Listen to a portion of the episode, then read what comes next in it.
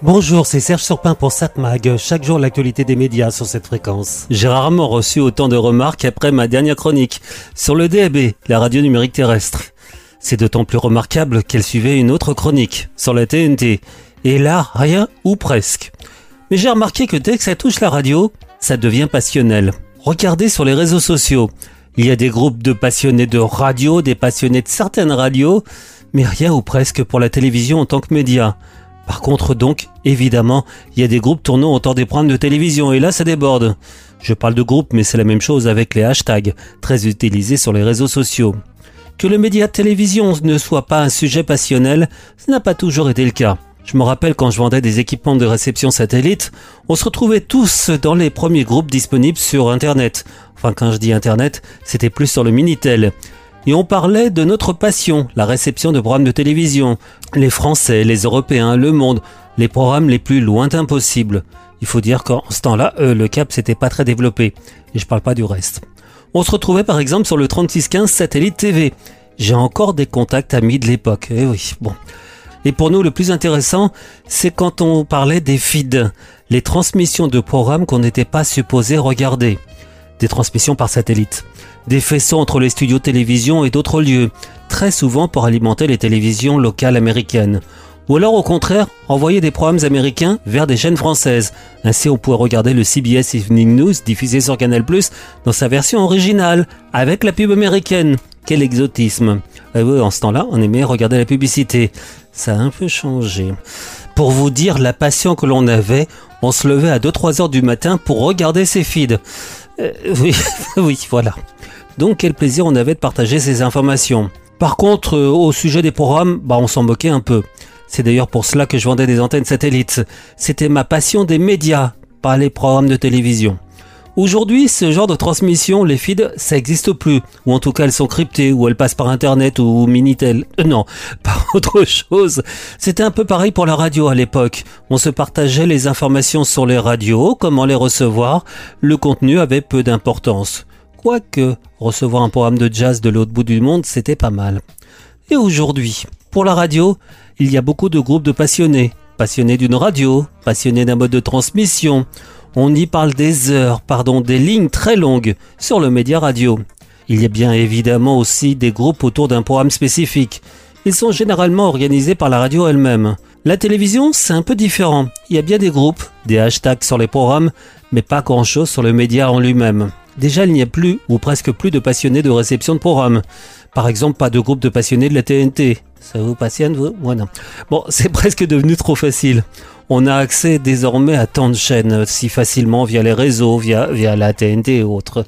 Vous allez me dire que à la radio, c'est pareil. Oui et non.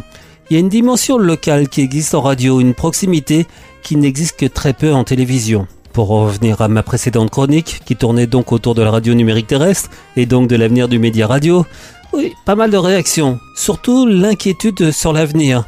Où va la radio? Et aussi, encore en l'air, qu'est-ce que la radio? Est-ce que les autres modes de diffusion de son, c'est encore de la radio ou autre chose? C'est pas si évident que ça. Et là, comme d'habitude, je me rends compte une fois de plus que je n'ai plus le temps de développer ce sujet. On y reviendra dans une prochaine chronique. Cette mag, l'actu des médias. Bon, à voir la télévision ce soir. Par quoi on va commencer? Tiens, France 3, une série policière. Meurtre A, meurtre à Colmar. France 5, magazine Sciences et Techniques. Égypte, les secrets de la vallée des reines. Ah, c'est un endroit super, si on pouvait y aller un peu plus souvent. Mais bon. Arte propose une série d'aventures, Life on Mars. Rouge un jour, rouge toujours. Mais aucun rapport cette série avec la planète Mars. Bon, bon, vous comprendrez quand vous regardez le programme, ou en tout cas le résumé. Ça parle d'un supporter de Manchester United qui est assassiné. Mais ce soir, il y a quelques programmes intéressants. Vous avez sur TF1 une nouvelle série humoristique, Panda. Le côté intéressant, c'est que c'est avec Julien Doré et Ophélia Club. Oui, Julien Doré, le chanteur. Un homme est retrouvé poignardé au petit matin. Très vite, tout mène Panda et Lola à un lieu, la Sienda, un bar de front de mer connu pour ses soirées karaoké. Ah oui, il faut vous dire que Panda, donc euh, Julien Doré, est un ancien flic qui revient, mais qui vit à la manière, euh, à la manière Julien Doré, on va dire. Oh, ça peut être sympa. Victor Pandaloni, un flic super doué, hyper prometteur. Lieutenant Pandaloni Vous avez oublié votre nappe? C'est pas une nappe, c'est un paréo. Il y a quelques années, il a totalement disparu des radars. Quoi, vous êtes flic? C'était il y a longtemps. Ça veut dire que vous revenez alors? Le capitaine Voskian va faire équipe avec Panda? Quoi Il y a un truc qui cloche là, il y a un truc qui va pas chez vous. Juste une question. Vous comptez vous habiller autrement Alors c'est un petit peu vexant, mais la réponse est non. Puis il faut se dire que plus vite ce sera réglé, bah, plus vite on sera débarrassé l'un de l'autre. Vous êtes têtus vous, hein On est trop différents. Et moi je pense qu'on peut être différents et complémentaires. Vous faites quoi là Voilà, je pédale, ça m'aide à réfléchir. Je vais le tuer. Panda, votre nouvelle série, jeudi prochain à 21h10 sur TF1 et en streaming sur MyTF1. Donc ce soir, TF1, la série Panda, ça a l'air sympa. Autrement, sur France 2, vous avez Envoyé spécial. Ce soir, une partie de l'émission tournera autour de la police, la police nationale qui subit une vague de démissions inédites et de grande ampleur. Confrontée à des missions de plus en plus violentes et à l'hostilité d'une part de la population, les gardiens de la paix sont en proie à un profond mal-être. Certains ont accepté de témoigner face à la caméra et d'évoquer leurs difficultés. Donc ce soir, 21h10, envoyé spécial. Ça sera suivi à 23h par un programme très attendu très attendu sur C8.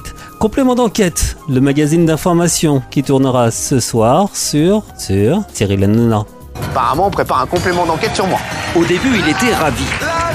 Puis complément d'enquête a enquêté et l'a inquiété. Je vais vous dire la vérité, ce complément d'enquête, et je vous le dis ce soir, vous allez voir, ils vont le faire, ce sera la fin de complément d'enquête derrière. Portrait de Cyril Hanouna, le bouffon devenu roi. Un trublion désormais courtisé par les milliardaires et qui tutoie les politiques. Comment ça va, président? Ça va très bien. Coup de pression, bidonnage, réseautage, complément d'enquête sur le parrain du PAF, la plus grosse machine à buzz de la télé. C'est dur, hein? Complément d'enquête présenté par Tristan Walex, c'est jeudi soir juste après Envoyé spécial sur France 2 et sur la plateforme France.tv. 7 Mag, l'actu des médias.